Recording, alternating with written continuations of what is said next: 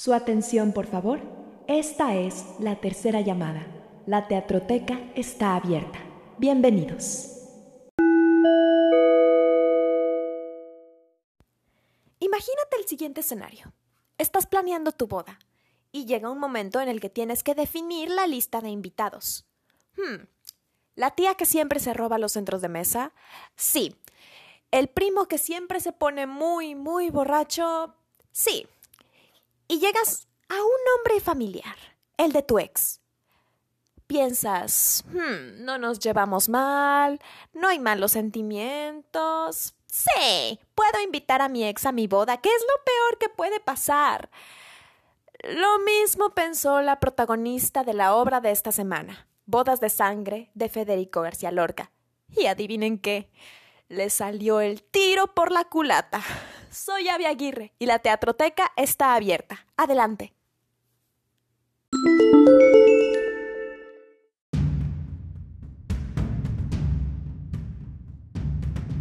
En esta obra pasa algo fuera de lo común. Los personajes, excepto uno, no tienen nombre. Son la madre, el novio, la novia, pero ninguno tiene nombre, excepto Leonardo. La obra comienza en una habitación amarilla de la casa de la madre del novio, que despide a su hijo que se va a trabajar hasta que éste se da cuenta de que no tiene su navaja consigo. La madre tiene un trauma con las navajas, ya que su marido y su hijo mayor murieron asesinados en peleas con cuchillos por integrantes de una familia rival, los Félix, y por eso no le gusta que su hijo lleve su navaja consigo. El hijo le anuncia que se quiere casar con, adivinen quién, la novia. Sin embargo, aunque ella es una buena muchacha, hay algo en ella que no le termina de agradar a la madre, y es que si su hijo se casa con ella, se quedaría sola. Aún así, la madre accede a pedir la mano de la novia. Después de que el novio se va, la madre recibe a una vecina, a la que le cuenta la noticia del casamiento. Hablando con la vecina, la madre se entera de que la novia era... pues... novia hombre llamado Leonardo, de la familia de los Félix, los que mataron a su familia, y por eso se preocupa todavía más. Pasamos a otro cuadro, una habitación rosada, donde la suegra y la mujer de Leonardo cantan una nana para dormir al bebé. Una nana que habla de un caballo que rechaza el agua porque está contaminada. Justo cuando logran que se duerma, llega Leonardo, un hombre que bien podría ser acusado de maltrato animal por la forma en la que sobreexplota su caballo. Su esposa, que es la prima de su ex, por cierto, le cuenta acerca de la boda y la reacción de Leonardo es bastante agresiva para con las mujeres que le hablan de los preparativos. Trata muy mal a todos, a su mujer, a su suegra, a su vecina, a todos. Y hace tanto ruido que despierta al niño, y su madre y la suegra tienen que volver a cantar para volverlo a dormir. Siguiente cuadro. La madre y el novio llegan a la casa de la novia para pedir su mano junto con el padre de la novia, acuerdan que la fecha de boda sea el siguiente jueves, fecha en que la novia cumplirá 22 años. Cuando ella aparece, la madre la mira por primera vez y le entrega unos cuantos regalos. Está seria, pero es amable con su futura suegra y su futuro marido hasta que se van. Cuando una criada se acerca a ver los presentes que la madre y el novio le ha dejado, mm, pues la novia se niega, arisca, como si no tuviera ganas de casarse. La criada le pregunta si no escuchó un caballo durante la noche. Un caballo montado por un hombre que estuvo bajo la ventana de la novia la noche anterior. Y es que la criada le vio el rostro al jinete. Era Leonardo. Aunque la novia lo niega rotundamente, nuevamente se escuchan los cascos del caballo fuera de la casa. Llega el día de la boda, y mientras la criada la peina, la novia sigue arisca, como si no quisiera casarse. Cuando le va a colocar la criada la corona de flores, artificiales por cierto, ella la tira. La criada advierte la actitud de la novia y le dice que aún se puede arrepentir, pero la novia dice que ya se ha comprometido y es tarde para echarse para atrás. A lo lejos se pueden escuchar los invitados, y el primero que llega es Leonardo, que asegura que la corona de flores le queda muy grande a la novia y que debería ser más pequeña, también le pregunta si de verdad se quiere casar, si todavía lo ama, pues él, a pesar de que se casó con su prima, no la ha superado. ella responde que independientemente de lo que sienta, se tiene que casar para mantener su orgullo. Llegan el resto de los invitados, y en cuanto el novio llega a llevar a la novia a la iglesia, ella de repente tiene muchas ansias de casarse. Cuando Leonardo y su mujer se van a unir al cortejo nupcial, Leonardo no quiere ir acompañando a su mujer, para disgusto de ella, pues sabe que su esposo no la ama, pero le cuesta aceptarlo. Mientras acontece la ceremonia en la iglesia, la criada prepara todo para la fiesta. Cuando vuelven la madre del novio y el padre de la novia, se dan cuenta que los primeros en llegar han sido Leonardo y su mujer, y que, según lo que les ha dicho la criada, aunque venían a pie, iban tan rápidos que parecían ir a caballo. Ni al padre ni a la madre les agrada Leonardo, y no los culpo.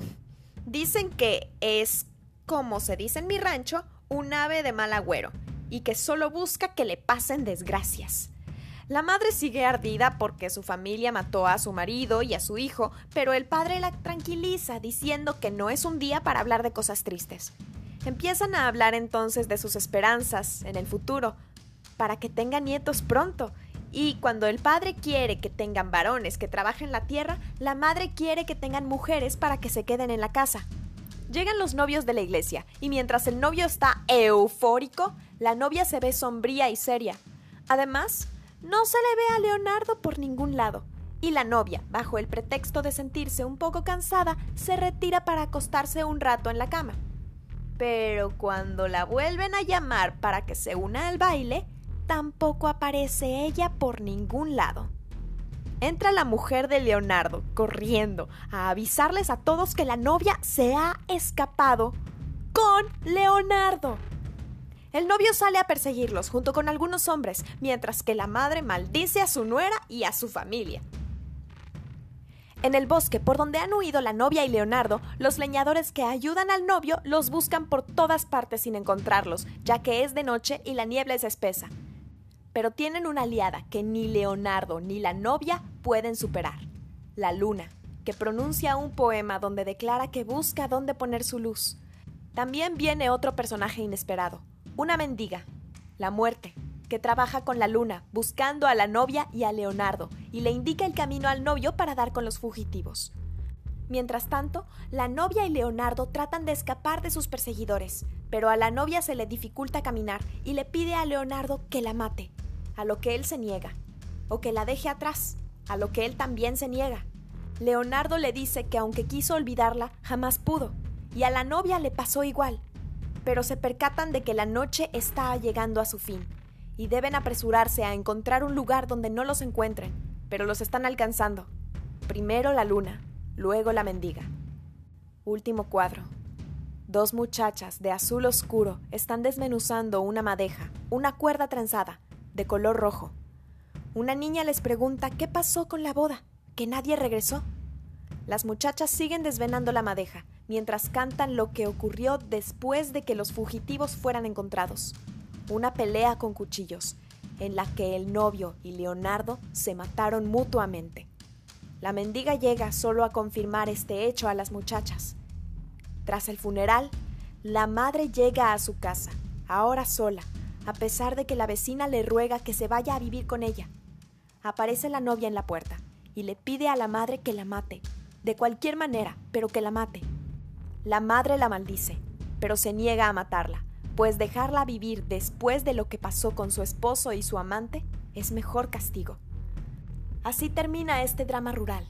Ahora hablemos del poeta que la escribió, Federico García Lorca.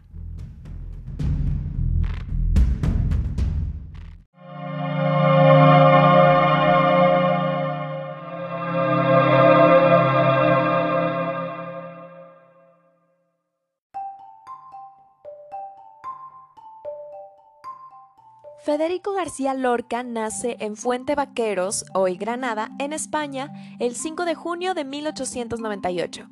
Es hijo de Vicenta Lorca Romero, que, había sido maestra de escuela, y Federico García Rodríguez, que poseía terrenos donde cultivaba.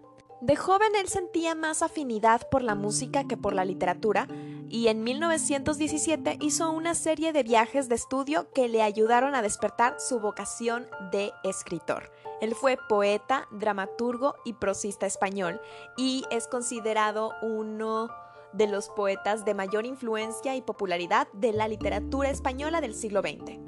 En 1919 llega a la residencia de estudiantes de Madrid y ahí conoce a, muchas personas de distintas culturas, tanto española como extranjera.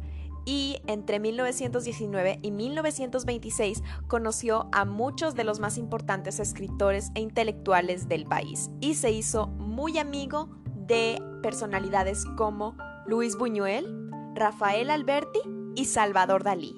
Él perteneció a una generación de escritores conocida como eh, la generación del 27, que se reunieron en celebración del tricentenario de Luis de Góngora.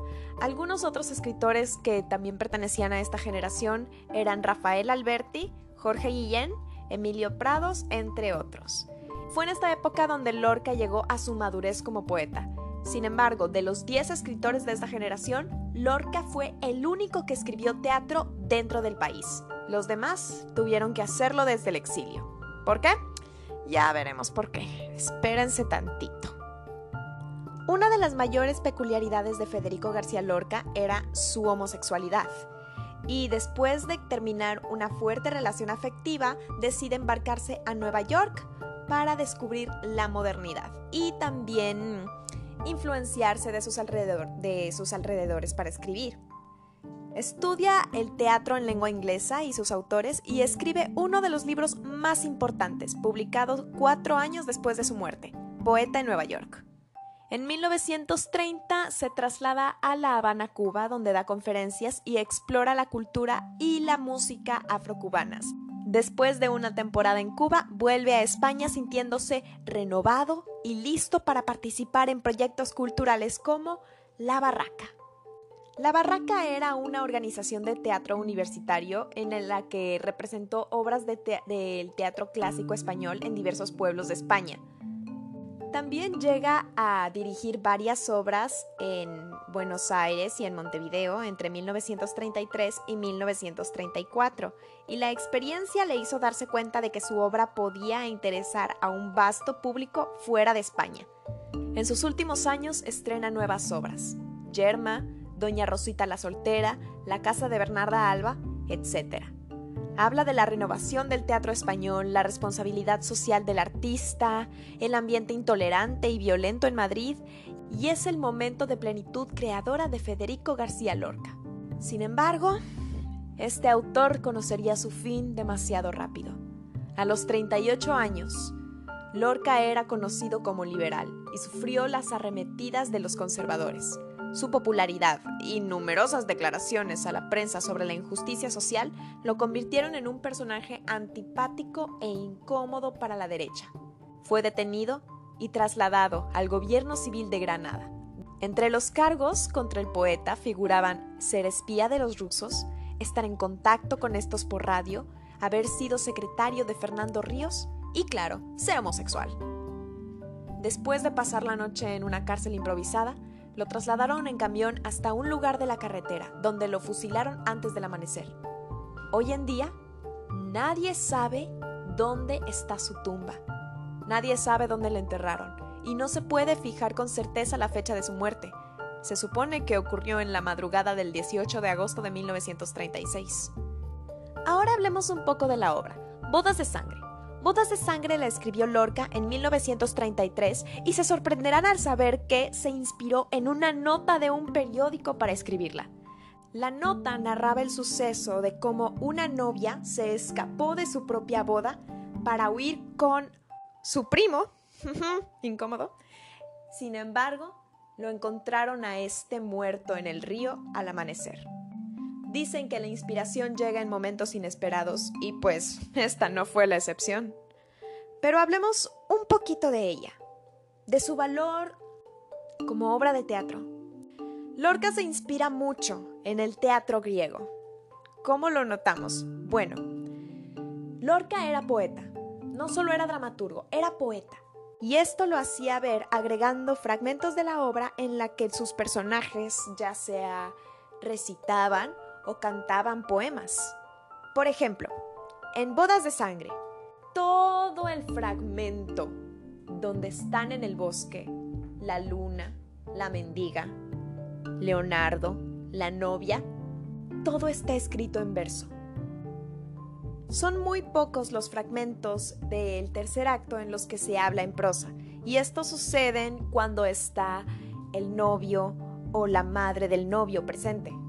Por ejemplo, cuando la mendiga le indica al novio el camino que debe seguir para, llegar a Leonardo y a la novia, dejan de hablar en verso por un momento. Sin embargo, el verso vuelve a aparecer cuando el novio se va. También, al final de la obra, cuando la madre llega del funeral de su hijo, ella llega hablando en prosa, no en verso. Sin embargo, una vez que le manifiesta sus opiniones sobre ella a la novia, el verso vuelve. Y en verso termina la obra. Ahora, ¿cuál es esta similitud del teatro griego? Me podrán preguntar, porque hace rato que lo mencioné. Bueno, Lorca se inspira en la acción del coro. La recuerdan eh, en capítulos pasados que estuvimos hablando de Edipo Rey, de cómo el coro era el personaje extra de cada obra, porque funcionaba como narrador o como conciencia de los personajes. Y en este caso se inspira en el coro griego para transmitir lo que está pasando en la obra, vaya. Los personajes de la luna, de la mendiga, los leñadores, las muchachas del final, la niña, ellas hablan en verso porque forman parte del coro. Y, el y las líneas del coro, todos estos poemas, tienen un fuerte significado simbólico que ya veremos más adelante. Porque no es en lo único en lo que Lorca se inspira para hablar del teatro griego. También lo hace con los motivos. En Edipo, veíamos que, eh, que Sófocles utilizaba el, utilizaba el teatro para, para educar al pueblo de que no cometiera ni parricidio, ni incesto, ni homicidio. Aquí Lorca, pues con la muerte física y moral de los personajes principales, está dando la moraleja de qué pasa cuando reprimes tus sentimientos, ¿Qué pasa cuando por dar gusto a alguien más, pues te reprimes tus deseos, tus anhelos, tus sueños?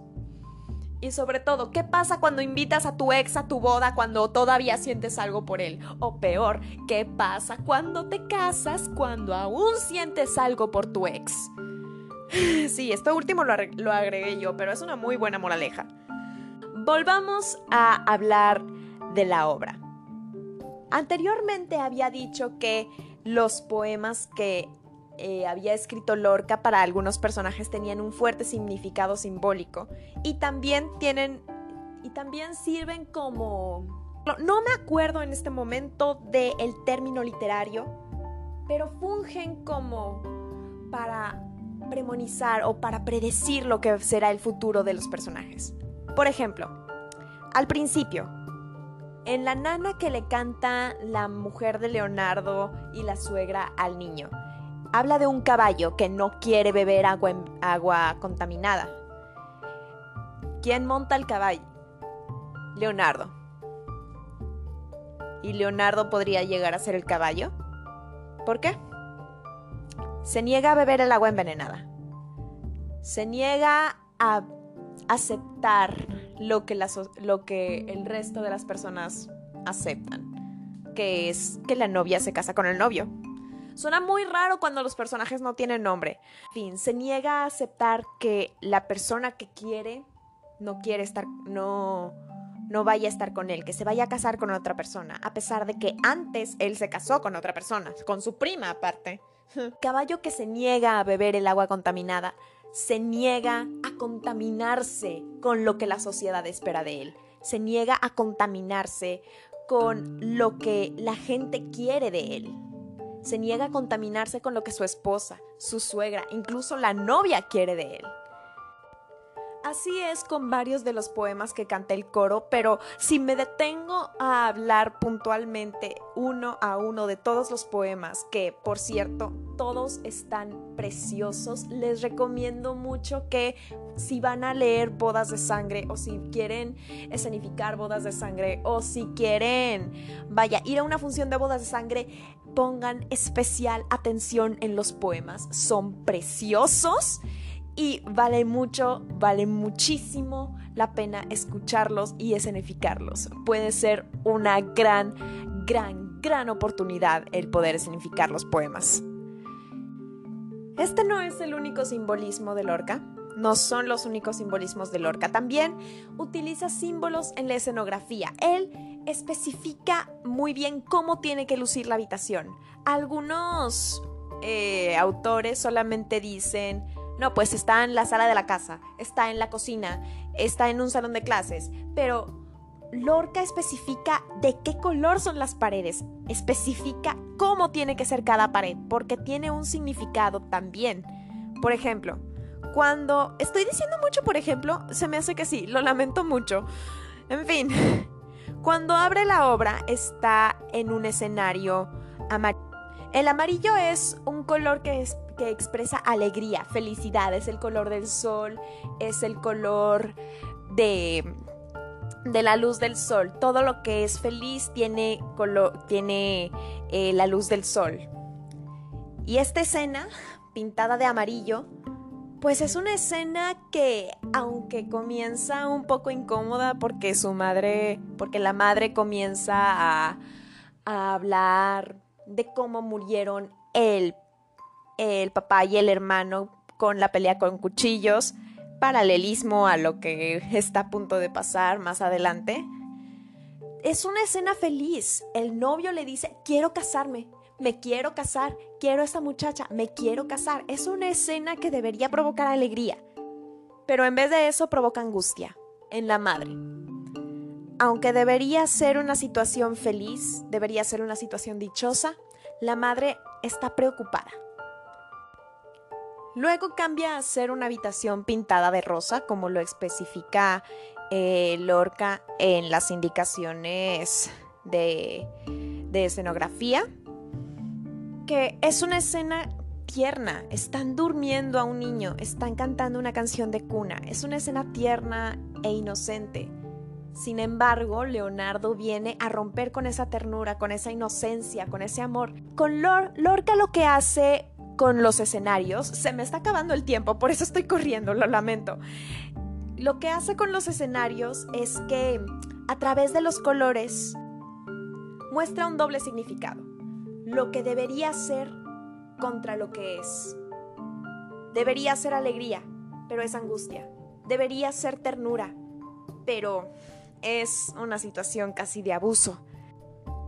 Así es durante toda la obra. Pone frente a frente lo que los demás esperan de la novia versus lo que la novia quiere, lo que la novia espera de sí misma. Ya para concluir, Lorca en Bodas de Sangre cumple con lo que dice el título. Hay una boda y termina en sangre. Sin embargo, nos deja una lección ¿Qué es lo que pasa cuando suprimimos nuestros deseos, nuestros anhelos, nuestros sueños? ¿Qué es lo que pasa? Llega un momento en el que no puede más y explota y hace locuras y, hace cosas de las cuales podemos llegar a arrepentirnos. Nos enseña a que reprimirnos, a que ser lo que los demás esperan que seamos, no nos trae felicidad. Puede llegar a traernos tragedia. Y también nos enseña que por nada del mundo, si todavía sientes algo por tu ex, no te cases. Si todavía sientes algo por tu ex, no inicies una nueva relación. Un clavo no saca a otro clavo. Créame, es mejor estar sola a tomar decisiones que, de las que te puedes arrepentir de por vida, como la novia lo aprendió a la mala. esto es todo por mi parte. No olviden seguirnos en Instagram y en Facebook. Estamos como Teatroteca Podcast. Yo soy Avia Aguirre y la Teatroteca está cerrada. Hasta la próxima.